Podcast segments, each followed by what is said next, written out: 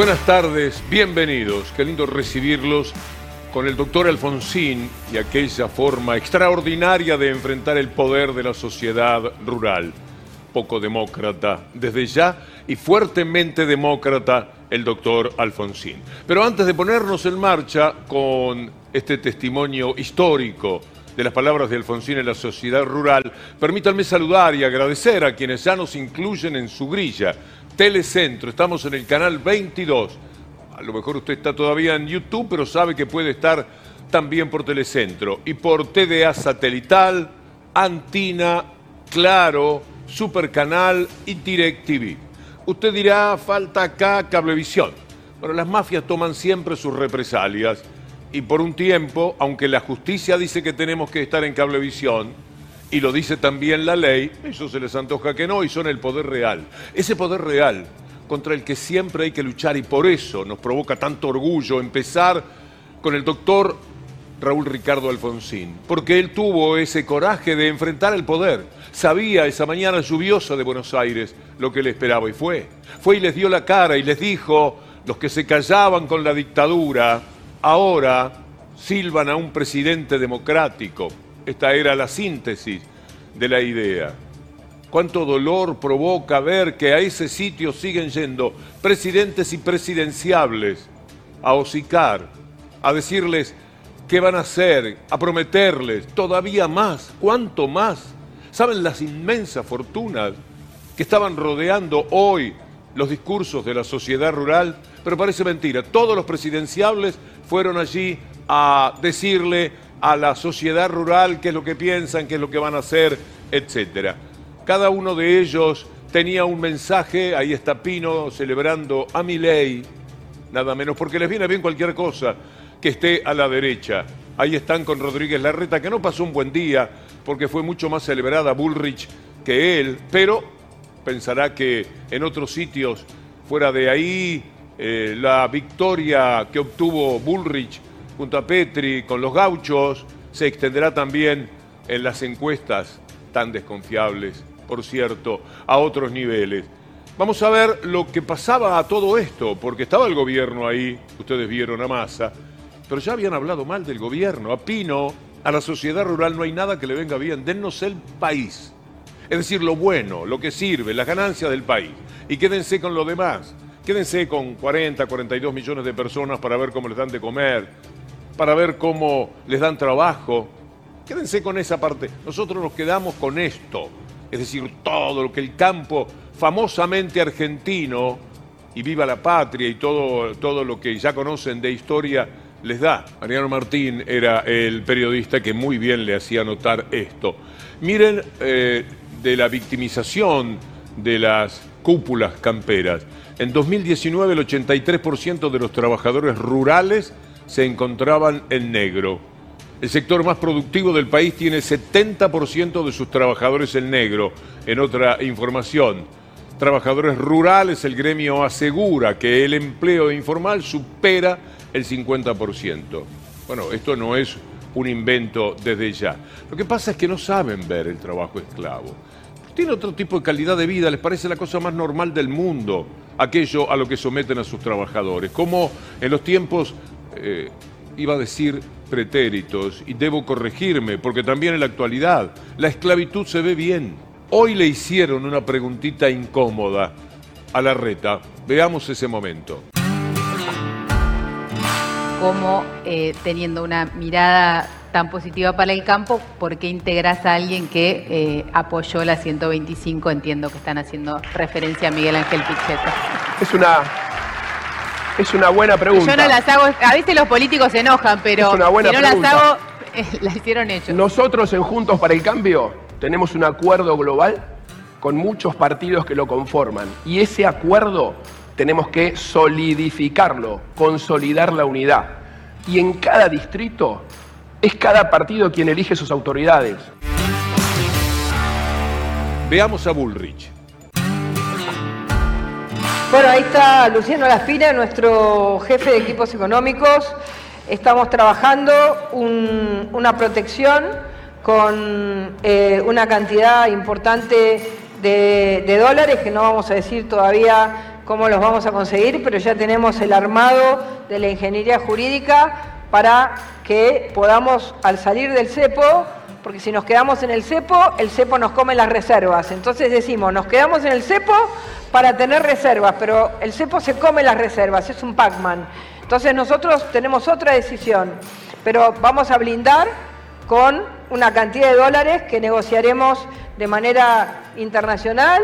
Estamos esperando el, fin de las, de las pasos para poder tener esa negociación o el fin de las elecciones y ahí vamos a trabajar para mostrarles un camino claro de cómo salir del cepo lo antes posible. Sí, hay una cola de inversores, aviones uno al lado del otro, eh, que están llegando ante la posibilidad de que las pasos sean resueltas a favor de Bullrich y después las elecciones y entonces invertir inmediatamente. Lo que decía Macri sobre las inversiones. Los tiempos de Macri fueron de menos inversión que en los 90 y de menos inversión que en esta época, que con este gobierno, que supuestamente no es tan apreciado o defendido por el establishment económico local y el internacional.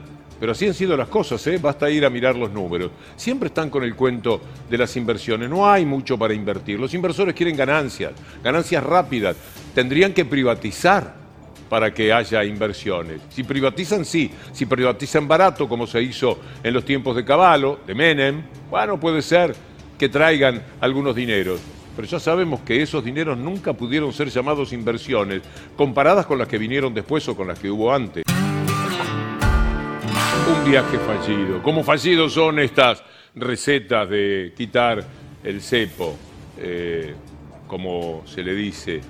Porque de verdad que es imposible. Lo que quiere el Fondo Monetario Internacional es que la Argentina sea un país que venda todo así como está. Si se pudieran llevar eh, la tierra misma con lo, que produce el campo, si pudieran levantarla con una pala y pasarla así sin ni siquiera tener mejor sería para ellos una cuestión de productos primarios, de lo que está ahí al alcance de la mano. Nunca la posibilidad de dar trabajo acá. Que viva fantástico el campo, que viva muy mal la ciudad y le vamos colocando millones de personas a, las grandes ciudades en lo que llamamos el conurbano. Ese es el, el proyecto. Y ese conurbano, que luego se muere de hambre, que tiene enormes dificultades, va a venir a protestar. Los vamos a reprimir. Le vamos a pegar muy duro, les estamos avisando. ¿eh? Yo, dice Bullrich, yo, dice Rodríguez Larreta, yo, dice Milei, liquido esto. ¿Qué me van a abrir con piquetes a mí? ¿De qué se quejan? ¿Del hambre? Bueno, que lo resuelvan antes de cruzar, por ejemplo, el puente Pueyrredón, pero que no vengan a molestar acá en la ciudad donde estamos en pleno laburo. Esto es el proyecto real. No hay exageración en lo que estamos diciendo. Por eso es que dan miedo, mucho miedo. Y ojalá que ese miedo lo sienta el trabajador, porque la élite va a estar cómoda. La élite pasó bien incluso con los gobiernos que no le gustan. Creo que lo pasó mejor, que acumuló mucho más riqueza todavía. Alfredo Serrano Mancilla, bienvenido. Qué gracias, Víctor Hugo. Un lujo estar aquí contigo. ¿Qué tema el de las encuestas?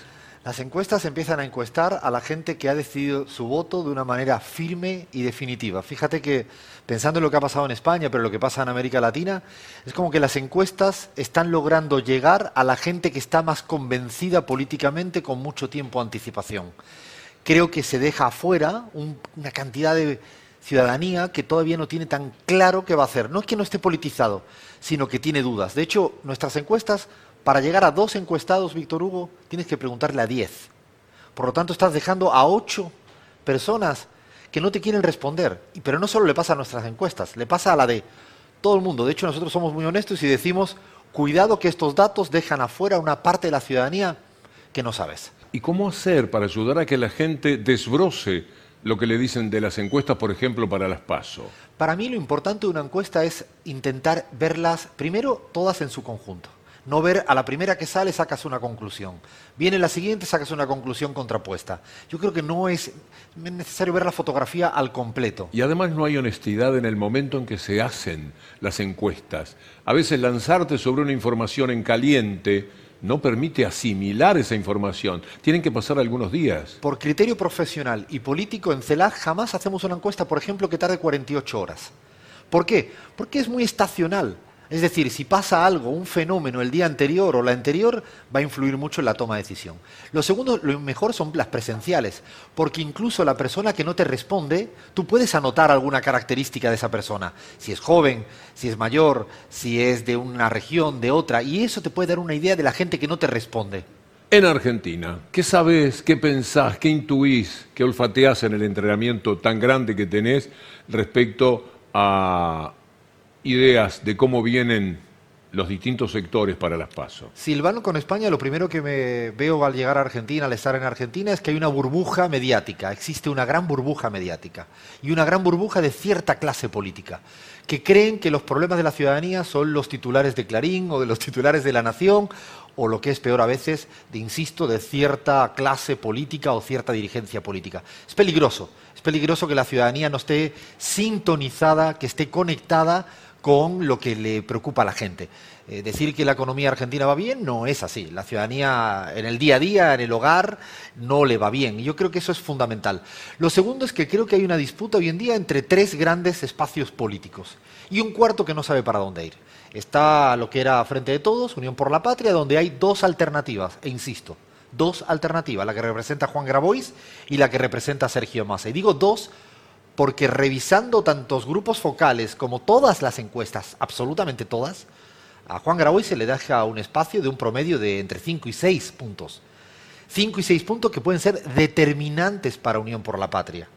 Es decir, puede ser determinante porque si no, no es competitiva la propuesta de Sergio Massa, que el promedio de todas las encuestas que he visto, como 20 a 25, le dan entre 23 y 24 puntos. El que perdió las ganas de votar a Massa por los eh, lo, que más ha sido, para decirlo, eh, puede encontrar eh, la chance de satisfacer más su amor por esa corriente ideológica. Y además las PASO es un espacio donde tenemos derecho a decidir y a militar y a soñar ideológicamente. No es la primera vuelta, son las PASO.